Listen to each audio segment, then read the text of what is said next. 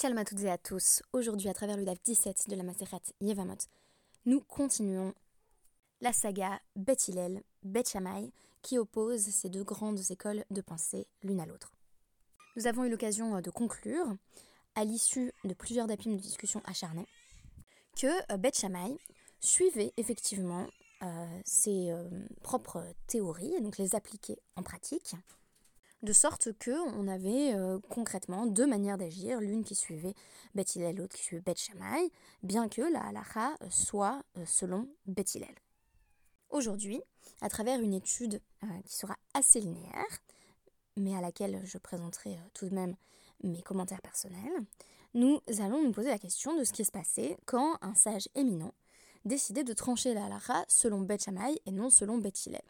C'est une question qu'on peut se poser d'ailleurs assez euh, fréquemment, face à la question de cette école de pensée indépendante, qui a pour nom Beth euh, peut-on être cohérent dans son rejet de Beth Hillel et dans son application euh, de Beth Shammai à la place? On va voir ici que les choses ne sont pas si simples, et nous allons découvrir un élève de Beth Shammai qui ne manque pas d'orgueil. Et si j'ai intitulé mon podcast Le mépris, en référence au film franco-italien de Jean-Luc Godard, mais aussi au roman Le mépris euh, d'Alberto Moravia, c'est parce que euh, ce disciple de Beth Shammai est particulièrement méprisant avec euh, Rabbi Akiva. Rabbi Akiva qui est vraiment au niveau des midot, donc caractéristiques morales de ses vertus, il ressemble beaucoup à, à Beth Hillel et il va répondre à l'offense par une preuve encore plus grande d'humilité. Donc euh, on a de quoi en, être surpris. Je me suis demandé si on pourrait euh, apprendre de ce cas. Et un dîner en famille, c'est euh, la caricature très connue, donc en forme de diptyque, donc avec deux dessins superposés. Et donc dans le premier, on a une famille qui est attablée et qui dit bon, surtout ne parlons pas de l'affaire Dreyfus. Et ils sont encore voilà bien en place, chacun sur sa chaise et euh, la table est en ordre. Et euh, dans le second euh, dessin, eh bien, on a la même famille qui est en train de se battre autour de la table dans une scène de chaos invraisemblable avec le texte Ils en ont parlé. Eh bien, Beth et Beth c'était parfois un petit peu la même chose et il fallait prendre des pincettes pour expliquer à certains sages éminents qu'il convenait de suivre Beth et non pas Beth Alors, je vous rapporte un exemple à ce sujet. Tashma, voici une nouvelle preuve euh, du fait que Beth appliquait euh, bel et bien ses opinions dans la pratique. Euh, donc on nous dit Rabidosa ben Harkinas, Hutrat Sarat Abat Leachiv. Du temps de Rabidosa ben Harkinas, qui était un sage particulièrement éminent et respecté de son époque, celui-ci, du moins on pense dans un premier temps que c'est lui-même, hein, Rabbi Dosa ben Arkinas, permettait aux co-épouses en situation euh, de yiboum euh, d'étudier, euh, pardon, d'épouser leur beau-frère dans une situation où l'une des co-épouses serait interdite. Alors, le cas qui est évoqué ici, Tsara Tabat les c'est un cas où une jeune femme aurait épousé son oncle, et donc à partir du décès de cet homme, qui est donc l'oncle, elle se retrouve euh, en hiboum devant son propre père, qui est le frère du défunt, euh, donc le, frère de l'oncle. Et comme évidemment cette jeune femme ne va pas épouser euh, son père, le hiboum ou la khalitsa sont interdits, mais dans la version de Beth il est également interdit d'avoir recours au hiboum ou à la khalitsa avec les co-épouses de la fille du Yavam, qui avait donc épousé son oncle. Shmamina Asu, Shmamina. De là, on apprend que euh, continuait à suivre ses propres avis à l'Arik. Euh, Shmamina, donc répétition, qui signifie effectivement, c'est ce que l'on doit apprendre de là. Goufa. Parlons de l'épisode lui-même. Donc, Bime Rabidosa ben Harkinas, euh, Hitiru Tsarat Abad le Vehaya les sages, ça les embêtait que Rabbi Dosa ben Arkinas euh, ait permis les co-épouses d'une relation interdite pour le Yavam à épouser le dit Yavam. Pourquoi ça les embêtait?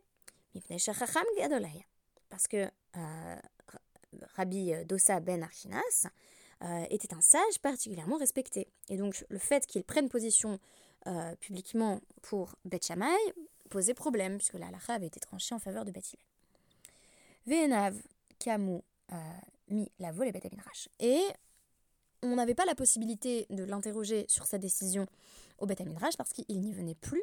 En réalité, euh, sa vue avait baissé et il ne, il ne se déplaçait plus euh, au Beth.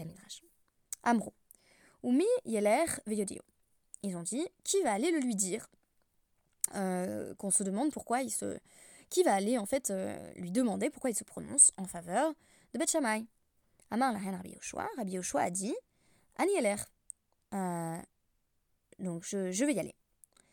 Ve'acharavmi, et qui va y aller avec lui? Rabbi Elazar ben Azaria. Ve'acharavmi, Rabbi Akiva. On va envoyer aussi Rabbi Akiva. Donc vraiment euh, une team euh, de sages euh, plus respectables les uns que les autres, avec une stature à l'Afrique extraordinaire. al Amdou al et, là, on nous fait vraiment, par rapport au style de l'Agmara qui est d'habitude très elliptique, là, on nous raconte l'histoire dans les moindres détails. Ils sont arrivés, ils se sont placés devant la porte. Nirnesa Shifrato, la servante de euh, Rabbi euh, Dosa ben Harkinas, euh, est, entrée et, elle leur a dit, ou plutôt elle, lui a dit à Rabbi Dosa ben Harkinas, Amralo, Rabbi, Chachami Israël, Bain et Slecha, les sages d'Israël sont venus te voir, Amarla, Il a dit, faites-les entrer, ou fais-les entrer à sa servante, et elle les a fait entrer. Donc là, vraiment, euh, on ne nous épargne aucun euh, détail. Ok. Tefaso les Rabbi Yoshua. Il a euh, attrapé Rabbi Yoshua, ve Hoshibaou almita shel Zahav. Et comme il était très riche, il l'a fait asseoir sur un lit d'or. Amarlo. Rabbi. Rabbi Yoshua lui a dit est mort les Talmidecha. Dis à ton autre disciple de venir s'asseoir. et donc il lui dit Amarlo, Mihu, c'est qui la personne qui est venue avec toi? Réponse Rabbi Lazar ben Azaria. Amar veyesh lo ben Lazaria chaveren. Et, euh, et Rabbi euh, Dossa dit euh, oh, Comment ça, Azaria, il a eu un fils? Donc il faut savoir que Rabbi Lazar ben Azaria, il, accède à la présidence du Sanhedrin quand, quand il n'a que 18 ans. Donc c'était encore un tout jeune homme, vraisemblablement dans cette anecdote également. Et euh, ça nous montre depuis combien de temps euh, euh, Rabbi Dossa Ben Arkinas n'a pas pu mettre les pieds au Beth Midrash, puisque il ne sait même pas que Rabbi Elazar Ben Azaria est né, en fait. Et donc on nous dit Kara Alav Amikraze. Rabbi Dossa Ben Arkinas a récité un pasouk au sujet de Rabbi Elazar Ben Azaria. Et c'est un pasouk du Birkat Amazon. Lachem. Donc, euh, le fils de Azaria, qui était déjà un sage, est lui aussi euh, devenu un sage, puisque euh, les, les, les, tzadikim ne sont pas abandonnés, ne, sont pas à la recherche de pain. et donc, le fils de ce tzadik est également un tzadik. Tefaso ve almita Il l'a également fait asseoir sur un leader. Amarlo, Rabbi est mort, les talmidecha acher Il lui a dit Est-ce que tu peux aussi demander au dernier disciple qui est venu de s'asseoir Amarlo, Umihu, c'est qui celui-là? Akiva ben Yosef. C'est Akiva, le fils de Yosef. Euh, Amarlo, Ata ou Akiva ben Yosef? Oler misof olam euh, sofo. C'est toi dont la réputation euh, s'est répandue, dit-il, d'un coin du monde jusqu'à jusqu'à l'autre, aux quatre coins du monde en fait, on dirait en bon français. Béni, chef, assieds-toi mon fils, assieds-toi. Euh, Kemotra, Yerboub et Israël, et qu'il y en ait de nombreux comme toi en Israël? Donc vraiment un dialogue extrêmement réaliste, on pourrait en faire une petite pièce, euh, et on nous donne à chaque fois euh, chacune des répliques au lieu d'aller droit au but en fait, qui consisterait à, nous parler de, la loi elle-même. donc ici, on a une vraie vignette, une petite vitrine sur le monde des sages et sur, ces, échanges entre eux. Et on a cru bon de nous relater de nous relater euh, les, moindres faits et gestes de ceci. Et je pense que nous avons à apprendre euh, de euh, l'ouverture de, donc de, Rabbi Dossa Ben Arkinas et de, son hospitalité. C'est-à-dire qu'il il, il, accueille les sages en leur faisant, en leur faisant honneur. donc on nous dit Itrilou. Mesa Bevin, Oto, Behalachot. Littéralement, ils ont commencé à l'entourer de halachot. Ad Sheigu, le Tabat.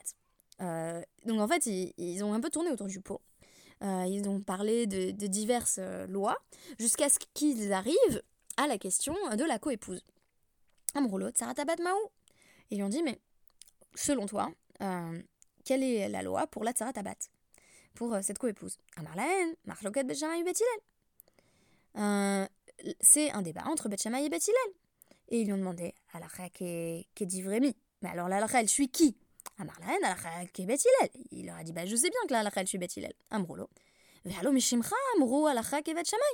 Et pourtant, c'est toi qui dis que la halakha tu bet puisque tu permets la coépouse euh, de euh, se marier avec, euh, avec le père de sa coépouse. Euh, Amarlahem, il a dit Dosa, dosa Vous avez entendu que c'est Dosa qui a prononcé cette loi au Ben Harkinas Shamatem Ou est-ce que vous n'avez pas plutôt entendu que c'est le fils de Harkinas qui a prononcé cette loi? Amrolo, Chai Rabbi, euh, Stam Shaman. Euh, Rabbi, tu as raison, euh, par notre vie, ou plutôt par ta vie.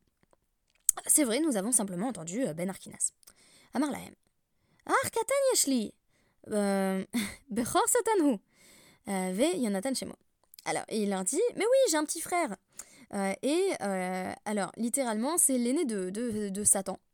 Euh, voilà, donc il n'est pas d'accord, avec lui. C'est, quelqu'un en revanche qui, qui a aussi l'intelligence et la vivacité d'esprit du, du Satan, de l'accusateur. Jonathan chez moi, mon frère s'appelle Jonathan. Vehu mitalmide Shamaï. Et lui, il fait partie des étudiants de Shamaï. Donc les étudiants de Shamaï, visiblement, maintenaient que leur pratique était, était valide. Et donc, on nous dit, Veiziru, Shelo, Yikapeach, Etrem, Behalachot, les fiches Yashimo, Shelosh, Meat, Teshuvot, Betzarat, Tabat, Shehi, Et ne commencez pas à discuter avec lui de halacha, parce qu'il va vous sortir 300 preuves euh, du fait que la coépouse, euh, elle est permise à son yavam, et donc euh, qui peut tout à fait l'épouser. Aval, Meid, Ani, Alay, Shamaim, Varetz. Mais euh, quant à ce que moi je dis, euh, eh ben, il n'y a pas de problème parce que euh, je, j'en prends à témoin le ciel et la terre.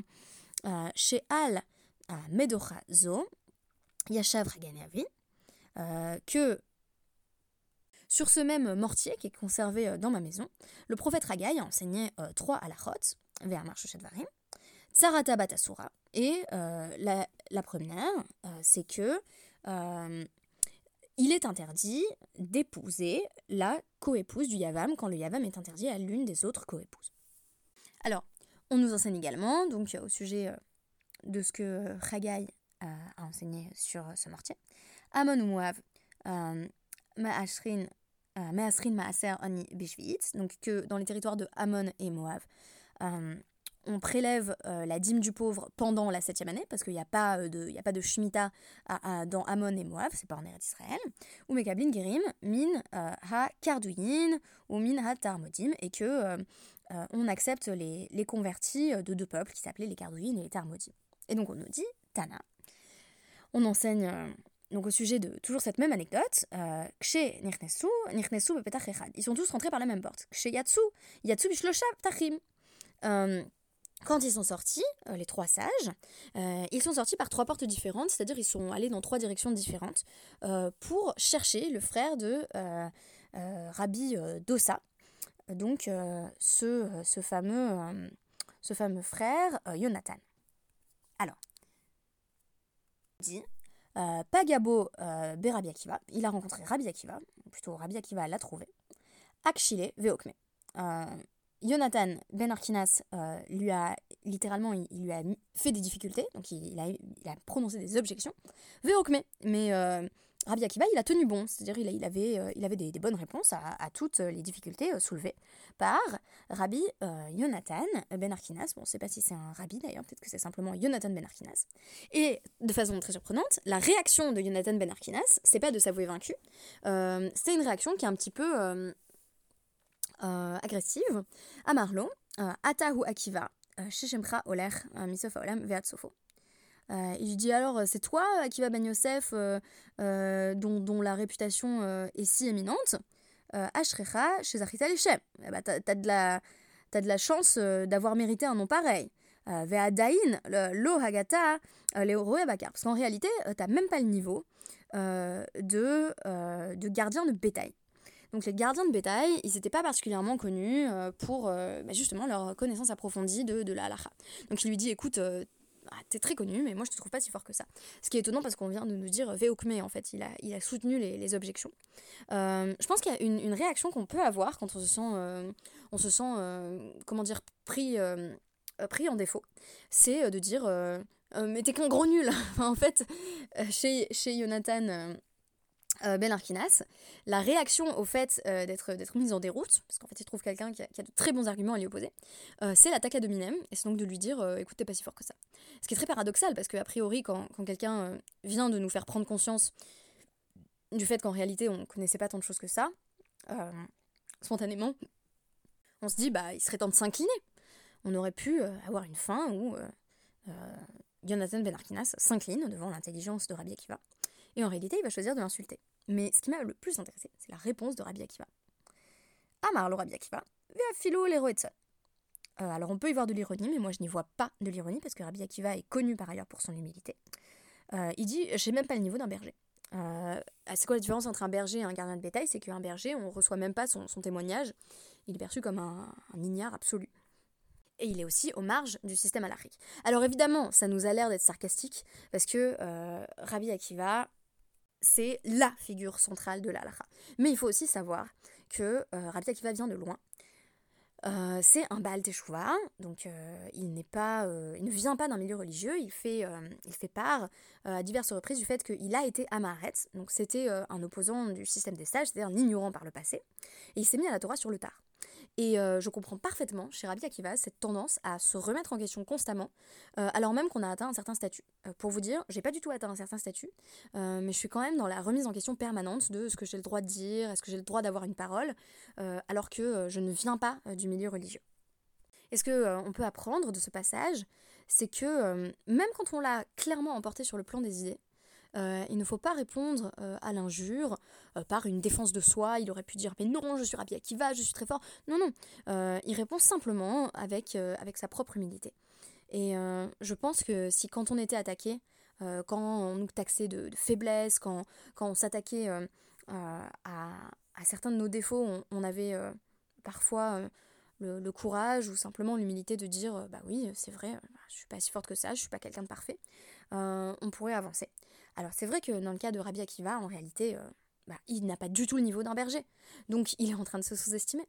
Mais euh, le fait qu'il soit capable d'humilité alors même qu'il vient de vaincre euh, Jonathan Ben Arkinas sur le plan de l'argumentation, nous fournit un beau message dont j'espère que vous saurez vous inspirer. Merci beaucoup et à demain.